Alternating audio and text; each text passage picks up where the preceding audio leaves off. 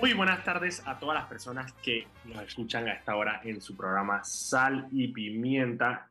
Hey, Oliver, me, no tengo el, no tengo el, el recuadrito de, de, de, del programa de Sal y Pimienta aquí en el, aquí en el, el video. Ah, ahora sí, viste. No lo había ponchado. No, no lo había ponchado. Hey, recuerda que pueden seguirnos a arroba Foco Panamá en Instagram, Twitter, Facebook y TikTok. Y también pueden eh, seguir todas las noticias del día en focopanamá.com. Este programa se transmite en vivo por el canal de YouTube de Radio Panamá y queda guardado aquí y en el canal de YouTube de Foco Panamá, para que lo puedan escuchar cuando quieran. También se pone eh, como podcast en, eh, en Spotify, en Apple Podcast, creo que también. Mauricio, hoy estamos los dos, hay bastantes noticias. Lo principal es que eh, si quieren seguir el avión que trae a los hermanitos Martínez lo pueden seguir. No, lo, acabo, lo, acabo, ahorita mismo acabo de tumbar esa transmisión. Ah. Pero la voy a volver, ahorita terminado el programa, la vuelvo a subir. Pasó ah, algo raro con ese avión y, y, no quiero decir nada hasta confirmar, pero está pasando algo bien raro con ese avión ahorita mismo. Tururururururu, está pasando por el triángulo de las Bermudas, por, por casualidad. No, dio la vuelta. ¿Se volvió? Giró y está yendo ahora en dirección a Florida. ¿eh? Ah, bueno, de pronto todavía están negociando. Mira, eh... Está buscando una tormenta que no se ve en el radar, no sé. Está raro. Puede ser también, puede ser también. Ajá, que está diseñada la, línea, la línea giró. Sí, pero, pero no fue un giro como chispeando, sino fue un giro para atrás, dije. Ok, no, no, mira. No le pasó nadie me pasó. Digo, realmente eso no. Dice que se les quedó algo. no vaya a ser como como me, me, ha pasado a mí, tras que a mí me da miedo volar, man, las últimas veces que he volado, que el, el, avión en el punto más medio así del Atlántico, que en medio de la nada, y la zapata y que, ¡hay algún doctor bordo! Y tú que, okay. y que, okay. que están dos, pues, porque ya me dio un paro a mí, pues, nadie que foco, foco. Entonces está... está, a ver, digo, yo, yo, yo sí bien, eh, tengo práctica, pues, mirando a mi novia también le tiene, le tiene miedo, le tiene pánico a volar, desarrollo pánico a volar. Entonces me ha tocado lidiar eso con ella cada vez que, que volamos. Está mucho mejor, pero antes al principio, sea, hace un par de años era una vaina de que ataque de pánico cada vez que se montaba el avión. Bro. Y ya, empezaba no, una de las cosas que le pasaba. A mí me pasaba igual, pero eh, esta, esta última vuelta me fue un poco mejor, pero, pero, pero una cosa igual. que le pasaba a ella, una cosa que le pasaba a ella era que empezaba dije, a, a ver vainas raras. Dije, ¿por qué se está demorando tanto? Dije, tal cosa. Ah, no, yo le, yo le, persona, yo, yo le veo hasta. No cabe aquí. Yo, man, yo, yo, le veo hasta las expresiones a los azafatos. Dije man, la man está preocupada. Está preocupada. Eso le pasa a Miranda también. Ok, mira, te, voy a, te voy a decir la última guía en la que estoy metido. Hoy salió, el, el, bueno, ayer en una entrevista, el Papa Panch, el Papa Francisco Bergoglio, eh, a criticar la, la implementación de leyes eh, que van en contra de los derechos de las personas LGBTQ+. Eh, básicamente diciendo, bueno, ellos no, o sea, la, él, él, él, lo que decía es que la homosexualidad no es una, no es una enfermedad, sino que es una condición humana y básicamente digo, defendiéndolo de manera muy tenue, porque sigue siendo el, el, el, el, jefe de la Iglesia Católica, pero de alguna manera defendiendo y diciendo no, los gobiernos no deberían pasar leyes eh, que atenten contra la vida de estas personas. Una de las cosas que está pasando en el Vaticano, que hay así sí. un juego de tronos. ¿ah? No, que está trancado, que no estoy pensando en voz alta, disculpa, dale, dale, dale. Una de las cosas que está pasando en el, en el Vaticano, que hay un juego de tronos ahí, es que hay una facción súper conservadora del Vaticano que no reconoció que Ratzinger se bajara, porque para ellos eh, el, Papa tiene que servir hasta que se muera. No puede haber dos papas funcionando al mismo tiempo. Tiene, el Papa tiene que morir y después tiene que haber una sucesión. Entonces ellos, desde que Bergoglio tomó eh, el, el, cargo de Papa, siempre han estado como medio escépticos con el tema, es el, o sea, como que siempre han criticado la legitimidad de Bergoglio. Pero ahora que Ratzinger se murió, ellos están llamando un cónclave, porque ellos lo que dicen es, ya se murió el verdadero papa, que es Ratzinger, y ahora tenemos que irnos a un ah, cónclave, porque no hay, ahora estamos en Seba. Entonces, parte de la manera que están tratando de, eh, de, de minar la, la, la digo, el papado de, de Francisco es eh, con, una, con una serie de filtraciones que son los Batileaks.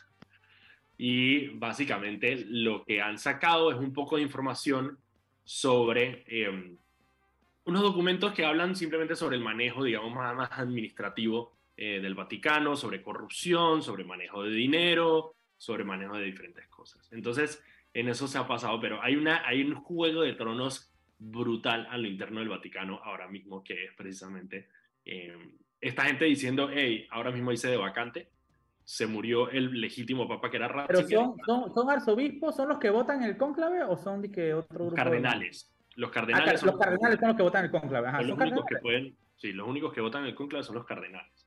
Ahora, probablemente no, se, no vaya a pasar porque no tienen mayoría eh, este grupo eh, conservador, pero, pero están en eso, los manes están trabajando. Los manes están trabajando, digo. Y aparte, el Papa? Bueno, puede ser. De la nada sale Juan Guaidó y que soy el nuevo Papa en el Vaticano. Exacto. No, bueno, Bergoglio tampoco está muy bien de salud, así que de pronto no tienen que esperar tanto, honestamente. Y esa es la última guía que le estoy metido, es política vaticana. Política vaticana es una locura, porque eso sí es que un verdadero Game of Thrones. Ok, eh, en las internacionales creo que eso era lo que tenía, no sé si tenía otra de las internacionales. Ah, bueno, ayer no lo, no lo, no lo discutí, pero Estados Unidos está demandando a Google por monopolio. Y básicamente la, la demanda lo que dice es que Google ha ido comprando herramientas que utiliza la gente para poder usar los anuncios de Google de manera más eficiente y la va comprando y las integra en su plataforma de Google, eh, dejando a la gente sin opciones eh, más baratas o mejores para poder promocionarse en, en, Google y eso sería una práctica de monopolio ilegal. Es el Departamento de Justicia de Estados Unidos más ocho estados, entre ellos California y Nueva York, que están demandando a Google eh, por esta situación. Y una de las vainas que esto está basado más o menos en una demanda que ya hizo Texas, que ya la hizo a Google, que no, no, no, no, no, tuvo, no tuvo fruto, fue fallida. Ahora supuestamente tiene un poquito más de esperanza de que, pase. Y es la primera de las empresas, de las, de las, de las grandes empresas tecnológicas que está, digamos, sentada en el banquillo de los acusados. Ya han, mencionado que, bueno, que podrían ir tras, eh, tras, Facebook y tras, otras, y tras Apple el argumento es básicamente el mismo, es que estas empresas son tan grandes que eh, en vez de innovar, lo que hacen es que eh, compran la competencia. Y cuando compran la competencia, dejan a las personas en un estado donde no pueden elegir. Entonces, digamos, Google te dice, que bueno, pero tú puedes usar otra cosa que no sea Google, tú puedes usar cualquier otra cosa. Sí, pero verdaderamente no, pues, porque Google es lo que hay, pues. O sea, ¿qué vamos a hacer? ¿Sabes? Apple, Apple dice lo mismo. Entonces, Apple dice, por ejemplo, una de las maneras que, que una de las cosas que, que, están criticando de Apple es el tema del App Store.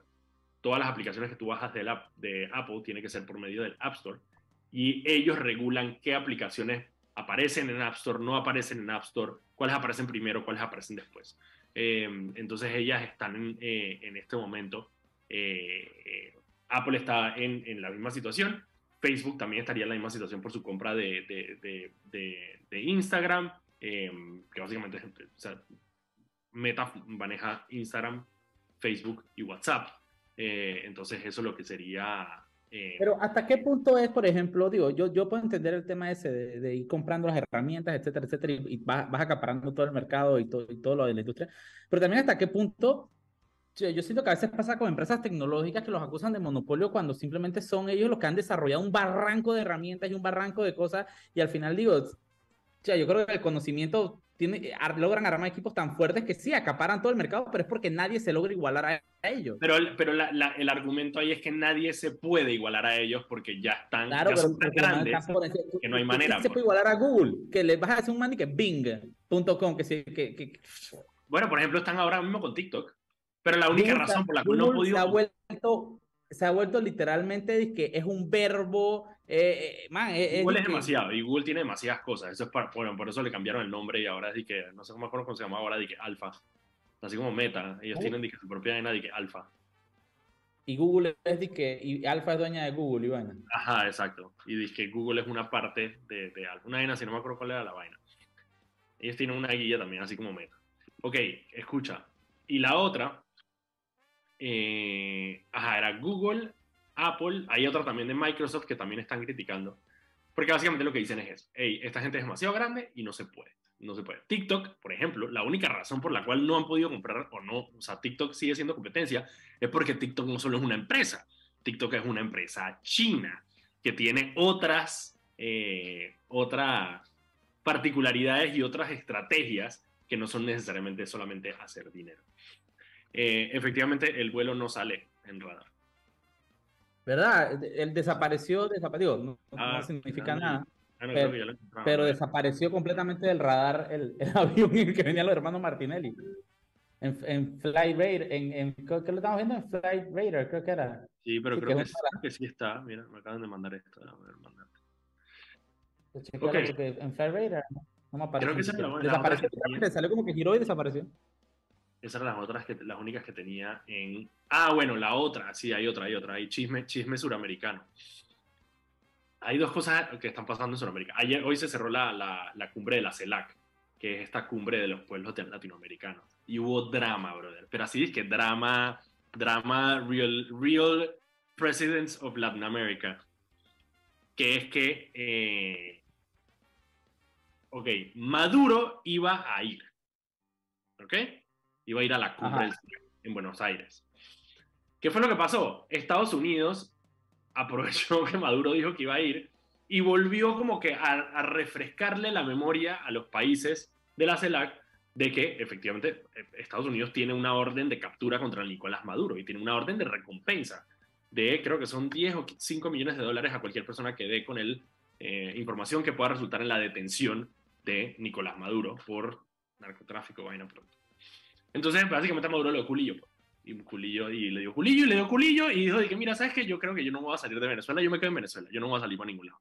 Y no fue a la cumbre en Argentina. Daniel Ortega tampoco fue. Sería súper chistoso. Te imaginas que lo detengan allá y que en plena vaina. Bueno, por eso. El man, el man simplemente le dio culillo, el man no quiso. Entonces, Daniel Ortega tam- también iba a ir, tampoco fue. Sí fue Díaz Canel, el presidente, eh, bueno, presidente de Cuba, el presidente del Partido eh, Comunista de Cuba.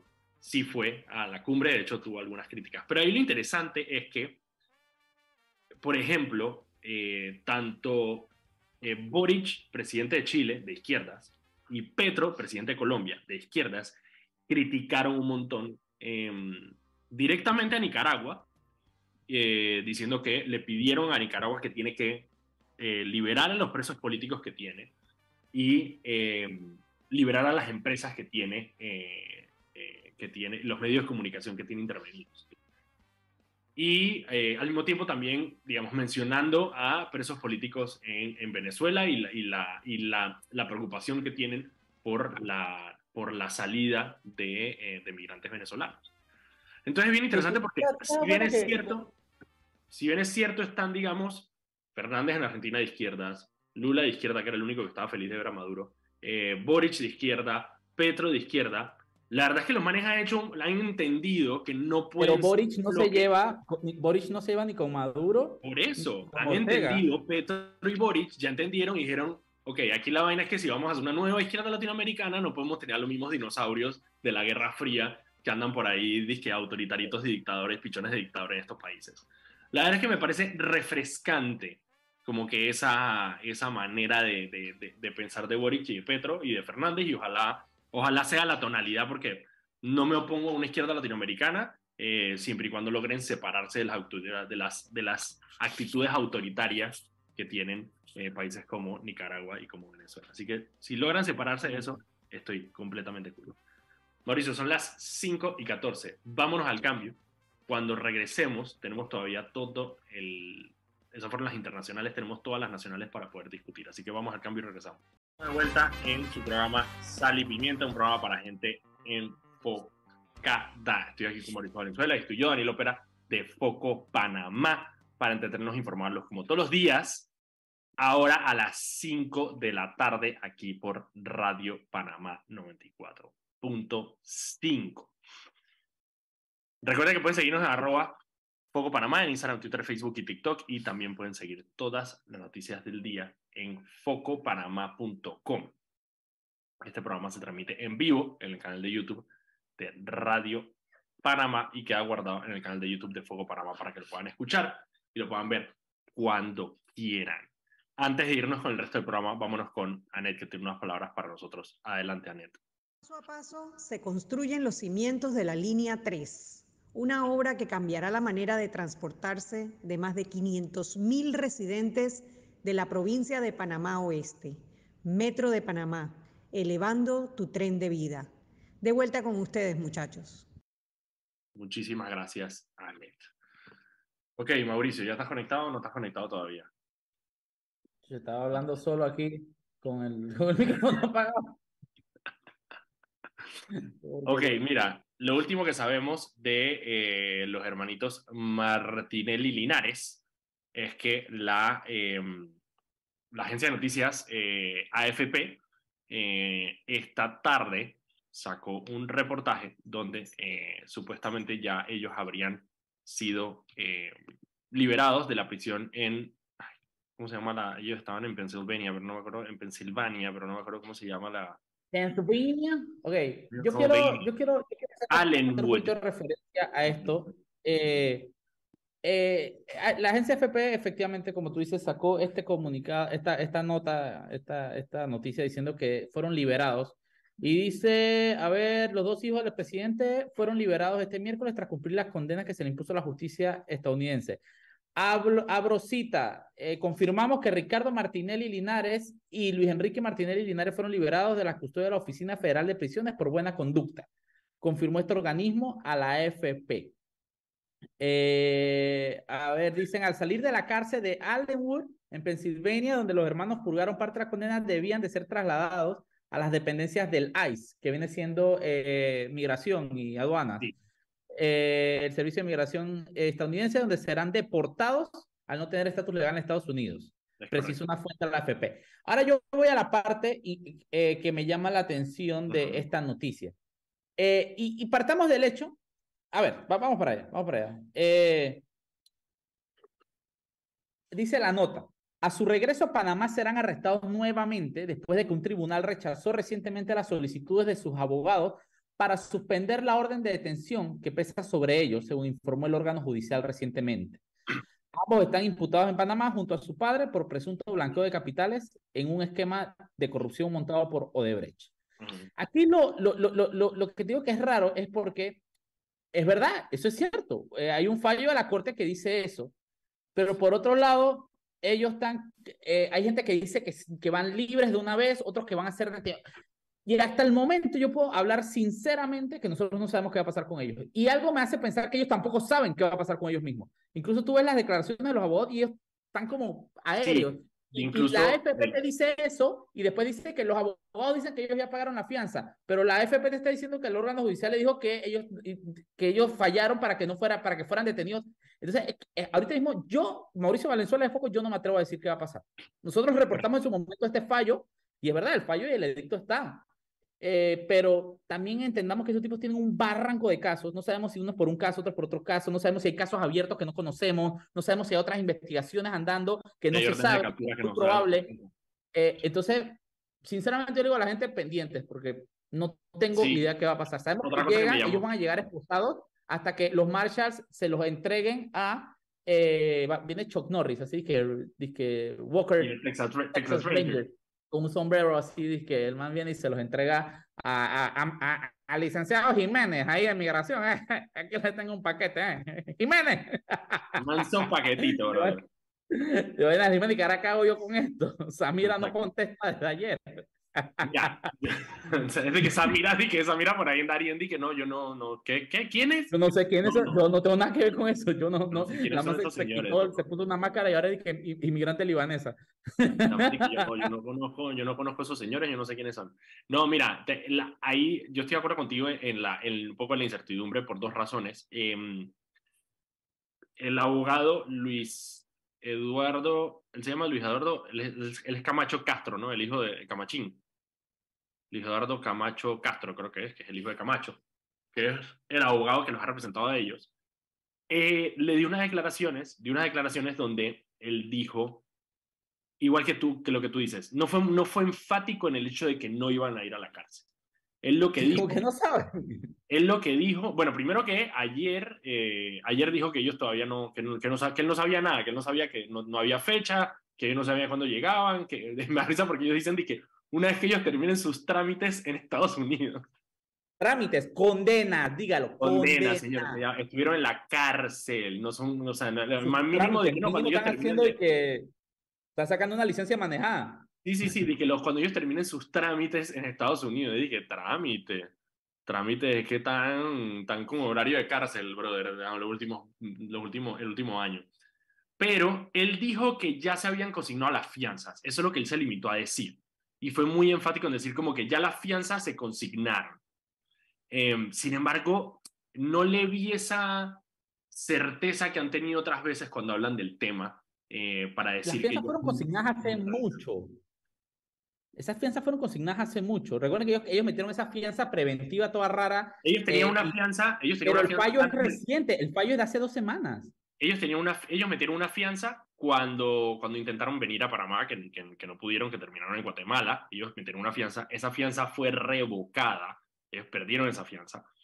Y em, en teoría ellos habrían introducido otra, una fianza nueva, eh, que era la de 7 millones de dólares por cada uno, que son 14 millones de dólares por los dos para no ser detenidos. Pero de nuevo, también ellos, el, órgano judicial les, les falló en contra em, en, unos, en unos, unos recursos que ellos metieron. Lo que pasa es que los recursos eran, por ejemplo, había uno en contra una orden de extradición que no existía, entonces el órgano judicial tuvo que fallar en contra porque como no hay una orden de extradición, no pueden fallar, eh, eh, digamos, a decir que no se extradite, que de eliminar el recurso de la, de la, de la extradición que no existe.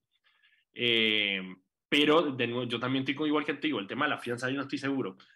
Eh, y la otra cosa es que, bueno, Ana Matilde hoy en la mañana también en, medio de comunicación también dijo un poco lo mismo, ¿no? Dijo como que, bueno, eh, existe la posibilidad de que ellos efectivamente también los, los, los detengan, o sea, que sean detenidos hasta que puedan ser puestos en frente a un juez y entonces ahí entonces podría aplicar la, la, la, fianza. Así que no sabemos, no sabemos qué va a pasar con ellos.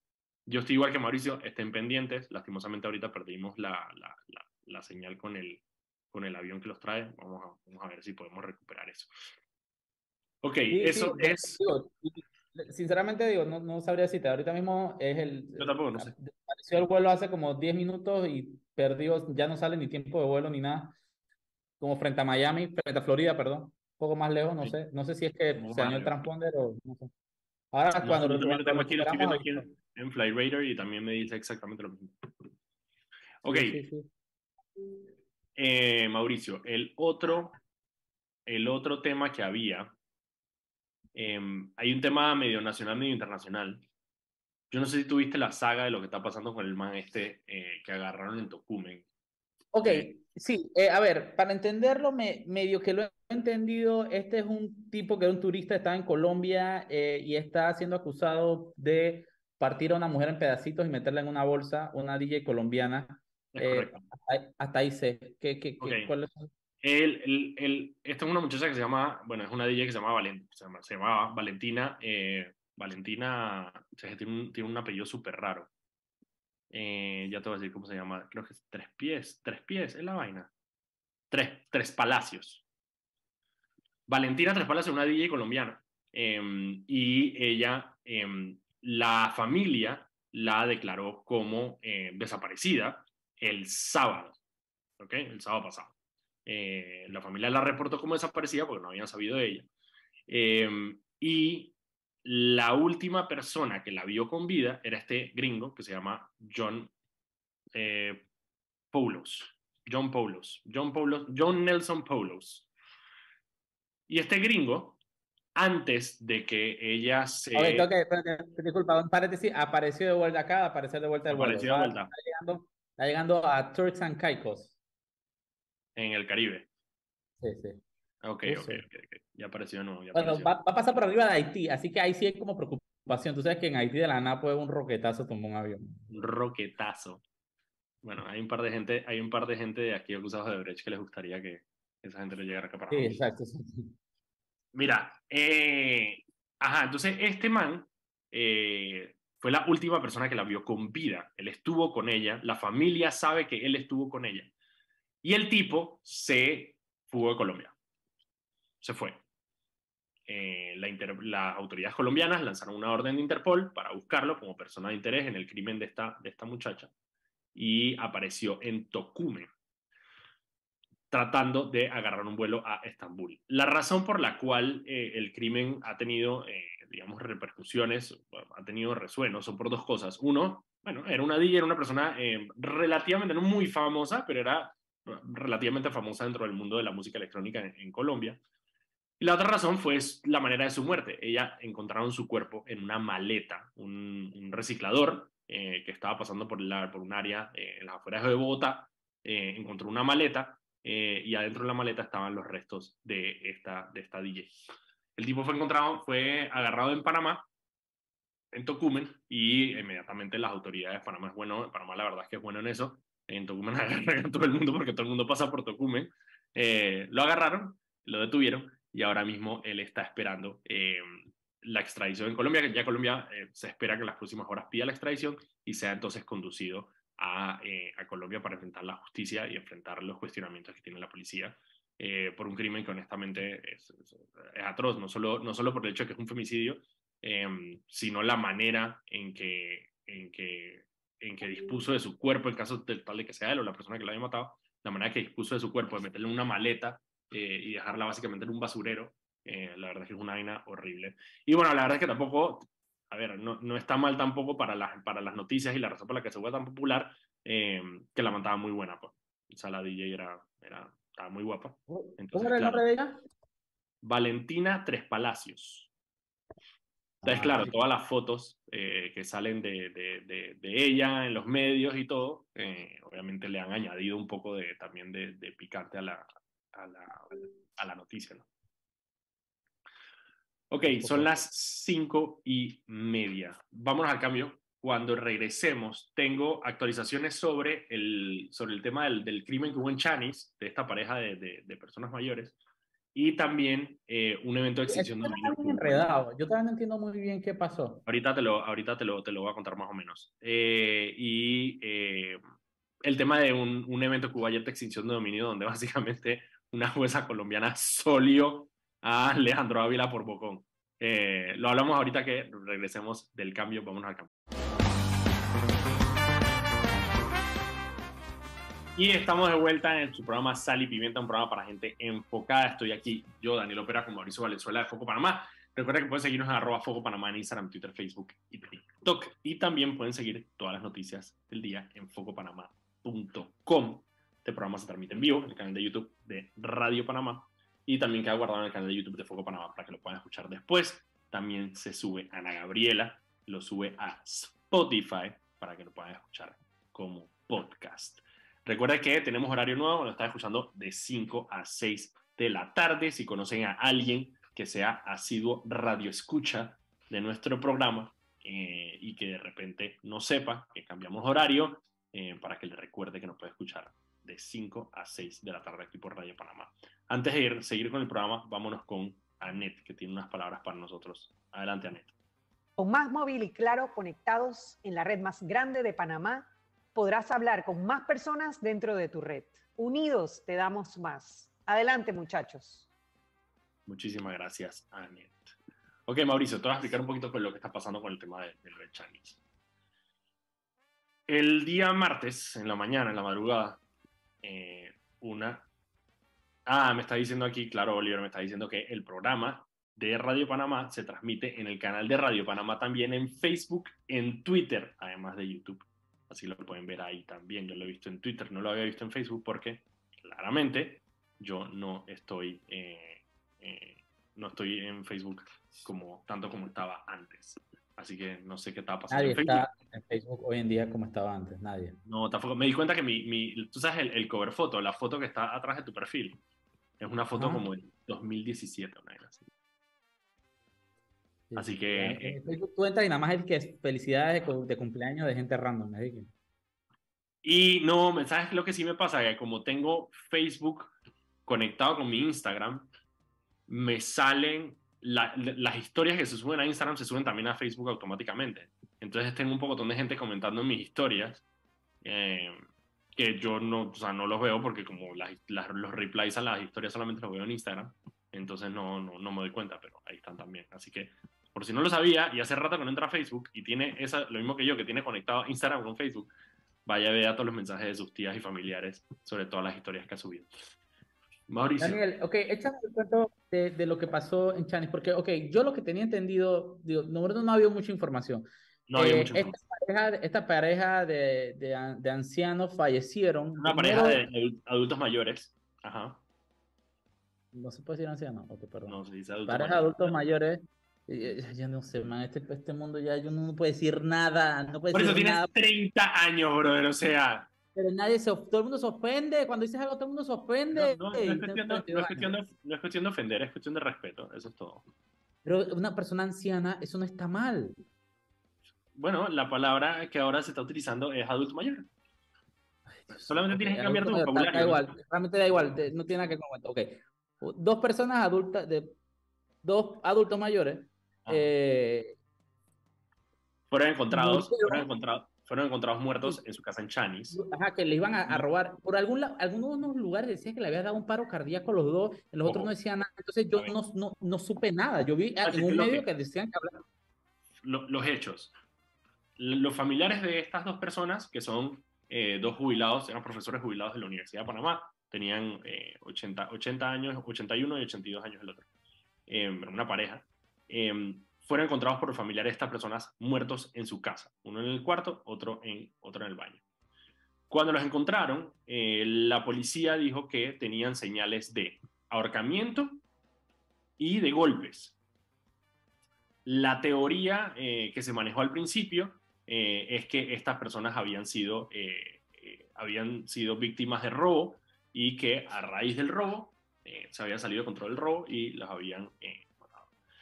Las, de nuevo, todo esto es información preliminar que ha salido por diferentes, por, en diferentes medios, por diferentes fuentes. Es que em, la persona, ok, la policía agarró a una persona eh, en el área que aparentemente era una persona conocida del área que hacía trabajos por ahí, por Chanis. Trabajos, es decir, arréglame la verja, córtame la grama, vainas así. Esta persona, lo único que sabemos es que es un hombre y que tiene 33 años. Esa persona fue hoy, en la tarde, llevada ante un juez del sistema penal acusatorio que le, le dio eh, una medida cautelar de detención. Es decir, la persona está detenida en este momento cosas que se han, o sea, a ver, teorías que se han, eh, que se han lanzado es que uno, que la persona, a ver, que la persona conocía a las víctimas, eh, pero de nuevo, si es una persona que se conocía en el área, eso de conocía a las víctimas, eh, claro, cuando dices que, bueno, la persona conocía a las víctimas, entonces quizá se desligaba un poco del tema del robo, pero también hay otros, eh, otra, digamos, otra Sí, información. pero conocer a alguien no, no te exime de robarle, ¿me entiendes? Es, es correcto. Los Entonces, maleantes de todo, de- usualmente los maleantes de los barrios todo el mundo los conoce. Los- el ratón de casa que llaman. Em, entonces no se sabe. Lo que se sabe hasta ahora es eso. La causa de muerte parece ser estrangulación. Lo- los cuerpos tenían eh, señales de golpes y la policía agarró a esta persona que aparentemente sería una de dos personas que estarían involucradas con, con el, con el robo. Em, ¿Cuál es el tema? Obviamente esto ha despertado muchísimas cosas eh, y muchísimos, eh, digamos, comentarios en redes sociales por dos cosas. Uno, bueno, la verdad es que vale bestia esta pareja, digamos, de, de- de personas mayores. Normalmente las personas mayores, eh, a ver, tienen una capacidad, tienen una, una condición de vulnerabilidad eh, y que una persona las haya asesinado es una cosa verdaderamente atroz. Eh, y la otra cosa es el tema que se une al tema de seguridad. Eh, llevamos, eh, 30 y, creo que llevamos 32 asesinatos en 24, 25 días eh, del mes. Una locura. Eh, en San Miguelito, por ejemplo, eh, están, eh, están disparadísimos los asesinatos. San Miguelito fue el delito más, más, más peligroso del año pasado. Entonces, claro, como que hay diferentes elementos aquí. Hay un elemento como humano, digamos, por el tema de que son una pareja de adultos mayores, pero también está el tema de Claro, seguridad. claro, está criticando esto, ¿no? Así que bueno, esa- eso es, lo único que sabemos hasta ahora es eso, la persona le dieron un, eh, una medida de, eh, de, de detención eh, preventiva, es un hombre de 33 Entonces, años. realmente no hay mucha información. eh, No hay mucha sobre- información, lo que hay digo, a ver, Panamá por, por naturaleza es, es, es medio bochinchosa, entonces hay como diferentes versiones de lo que pudo haber pasado dependiendo a quién le preguntes. Eh, lo que te digo es, los hechos son eso. Encontraron una pareja de, de personas mayores con signos de, em, de con signos de, de, forcejeo. de, forcejeo y de golpes. Em, y, eh, y, a la persona se le aprendió, a la persona está en detención preventiva. Eh, mi diario, por ejemplo, eh, sí reporta que, el, que la persona los asesinaron porque le fueron a robar y que le robaron 500 dólares. eso es lo que, 500 dólares en efectivo. Eso es lo que dice mi diario que salió de la audiencia y que lo hizo solo. Eh, así que bueno, eso, eso, eso es lo que se sabe hasta ahora. La otra cosa que les quería contar era lo que había pasado ayer en una conferencia de extinción de dominio que hubo. Eh, recordemos que la vez pasada nosotros reportamos sobre una conferencia que hubo extinción dominio en la Asamblea Nacional, donde las invitadas, estrellas de eh, una conferencia sobre extinción dominio, que recordemos, es una ley para quitarle plata, bienes a los maleantes y los narcotraficantes, las invitadas fueron eh, Edna Ramos, que es, no sé todavía si es o era abogada de Chichio Barrio, eh, no sé si todavía lo sigue siendo, eh, pero fue abogada de Chichio Barrio durante toda su conferencia de prensa con él al lado, medida, me da risa porque en una de las, de las, buscando sobre ella, una de las cosas que encontré fue unas declaraciones de ella donde decía que, que Chichio Barrio se había ido, pero de manera temporal, y que eventualmente iba a regresar al país para aclarar todas las, mándame esa vaina, mándame eso para publicarlo, porque esa. Por ahí lo tengo, por ahí te lo paso, por ahí lo tengo. Eh, y la otra, la otra persona que, que, participó de esta conferencia de la Asamblea Nacional fue una abogada colombiana que, eh, bueno, su clientela y su línea de negocio, ojo, legítimo, los abogados pueden tener negocio todo lo que quieran, lo que pasa es que se, se, pues a mí me da risa que dicen esa vaina. Ella es abogada de, ha sido abogada de el man del cartel de los sapos, eh, Andrés, el que era... Una abogada de narcos y guerrilleros, punto. Ese, ese es su target de negocio. Ser abogada de narcos y Entonces, lo que yo digo es, porque la gente dice, bueno, pero ella está haciendo su trabajo de que todo el mundo tenga legítima, completamente de acuerdo, todo el mundo tiene derecho a la legítima, a la legítima defensa, todos los abogados tienen el derecho de trabajar para narcos y maleantes, ahora tienen que sufrir las consecuencias de trabajar. Daniel, que descubrí justamente cuando entrevistamos a Osabela Mengor, que los abogados legalmente pueden recibir dinero sucio. Bueno, eso es parte de lo que él decía, ¿no? Los abogados son la mejor lavadora de dinero.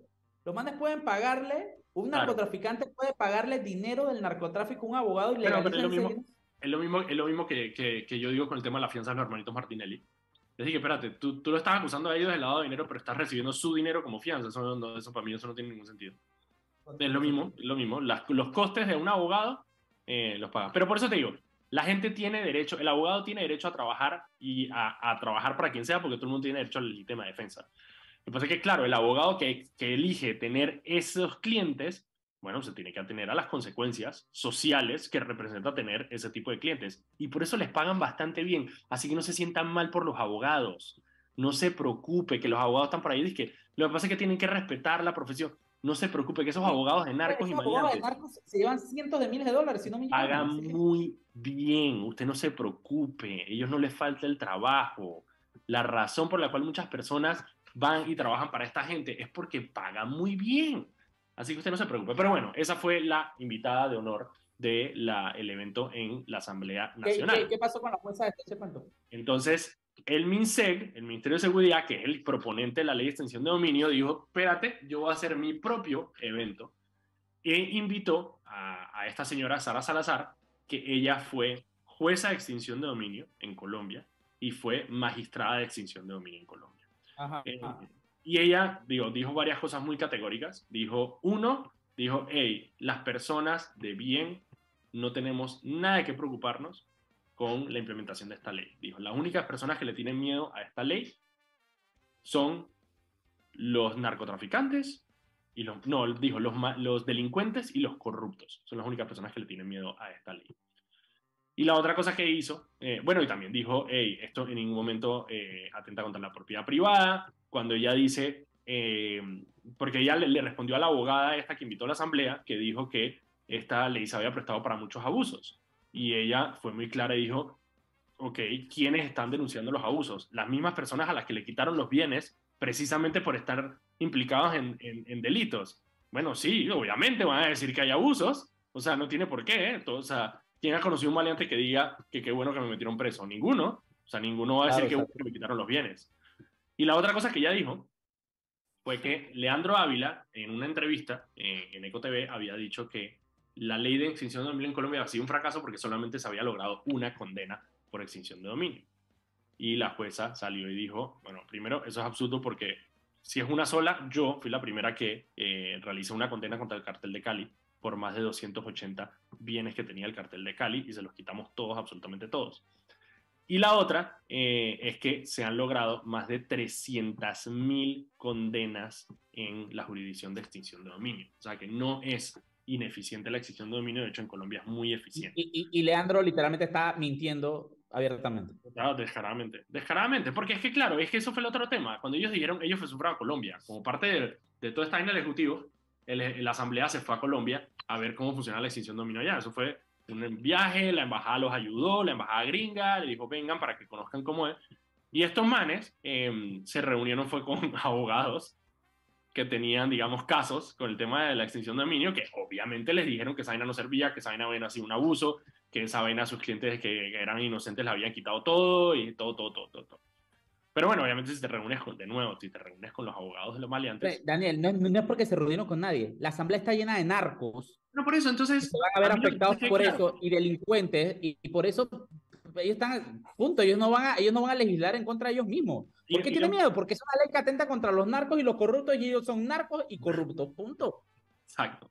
Entonces sale, a mí me da risa porque sale eh, y se, se dice que, bueno, pero es que si le quitamos la parte de corrupción, le dejamos solamente el narcotráfico, la van a pasar. No, tampoco tampoco lo van a aceptar. Por más que sea solamente narcotráfico, no lo van a aceptar. Porque hay varios narcos ahí. Bueno, por eso. Y, reciben plata del narcotráfico. Y, está comprobado, con pruebas en mano que narcotraficantes donan aquí.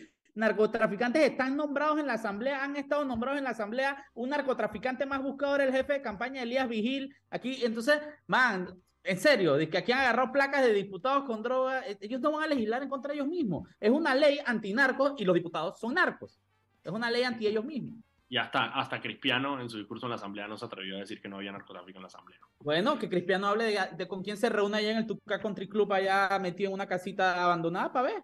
Bueno, entonces, con el tema de extinción de dominio, vamos a ver, yo creo que el, MISEC picó por allá. Me gustó ver que el, el Ministerio Público eh, Caraballo se pronunció sobre el tema de extinción de dominio y le dio full su apoyo y dijo que era una ley absolutamente necesaria lo cual es, es, bueno que tenga el apoyo de, de, Caraballo, vamos a ver qué pasa. Y conectando con ese tema de la asamblea, eh, hablando, ya que estamos sacando de la madre la asamblea, que siempre es divertido, ayer fue eh, el, ministro de, eh, el ministro de Comercio y el ministro de Ambiente fueron a la asamblea a rendir cuentas sobre el tema del, del contrato minero. Y una de las cosas que a mí me da risa es, ojo, de siempre hablamos de esto. Sí, está bien. no nos vamos al, ah, bueno, vamos, al cambio. Vamos al cambio. Dale, y cuando regresemos, tiro mi rantito sobre la, sobre la asamblea ayer con la citación de los ministros. Vamos al cambio.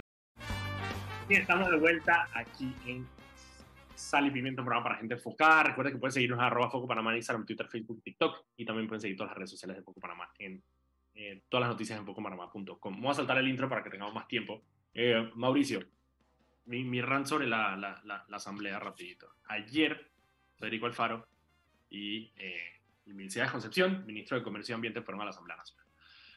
Porque los habían citado sobre el tema de la contratación criminal.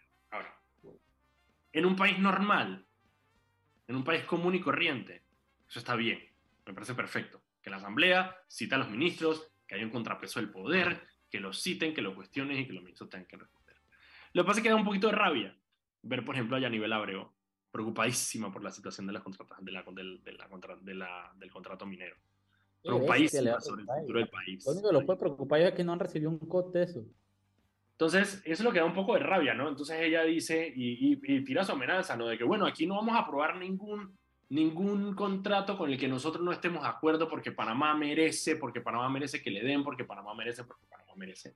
Y, y como que sale, man, salió, dijo una frase que a mí me rayó el cerebro, que da, dice, porque aquí, dice que yo, dice que las personas, aquí las personas son hipócritas y, no, y no hace, como que sus actos no van de acuerdo con lo que dicen que quieren para el país. Yo dije, brother, alguien debería instalar un, un espejo enorme atrás del presidente de la asamblea, en ese mural que hay ahí, poner un espejo enorme para que esa gente se mire al espejo cada vez que dicen este tipo de cosas.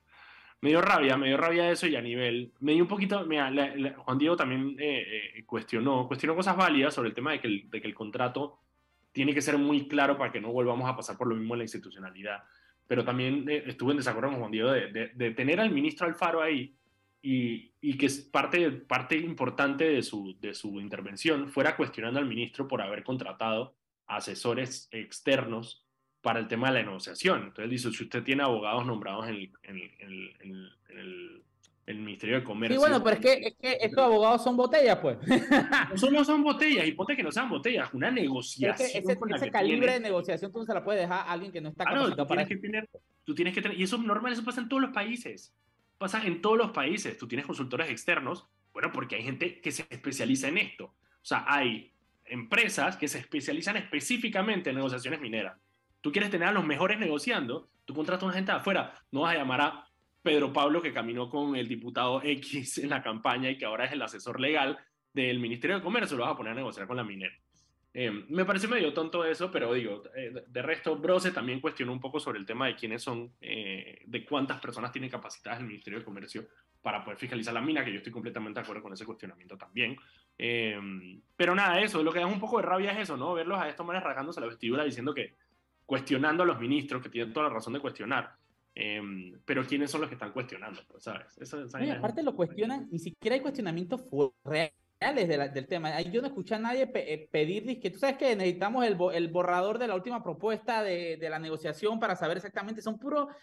yo escucho en esos cuestionamientos lo mismo. Este es el caso de la minera, pero lo hemos visto cada vez que citan un tipo, mucho populismo, mucha, mucha pero al final nada con sustancia ni nada que realmente eh, beneficia de alguna forma eh, saber, pues, no sé, me dan rabia. Y el, Por eso tú lo dices, al final, tener a la asamblea cuestionando a funcionarios es, la vaina más irónica del mundo. Sí, es extremadamente irónica. Pero bueno, son las, y yo se la estoy devolviendo a Oliver porque a mí me dijeron la vez pasada que yo tenía que terminar dos minutos antes, entonces no sé si todavía sigue siendo válido, son las 5 y 50. Oye, Pendientes de las redes sociales de Foco, vamos a estar transmitiendo en vivo todo lo que pasa con la llegada de los hermanitos Martinelli. Eh, pendientes, eh, activen las notificaciones, que hoy va a ser una noche larga.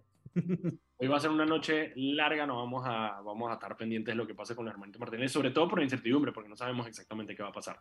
Eh, estén pendientes en las redes de Foco. Hay una manera, si ustedes se ponen en, si ustedes van a nuestro perfil de Instagram, em, hay una opción que les permite notificarme, notificarte cuando, cuando nosotros vayamos live. Así que, así que pónganse, pónganse pendientes. Nosotros nos vemos mañana a las 5 de la tarde. Vamos a estar con Carlos Goma Osa, el retorno del ciudadano indignado. Va a estar aquí en, en, la cabina. Así que nos vemos mañana a las 5 de la tarde.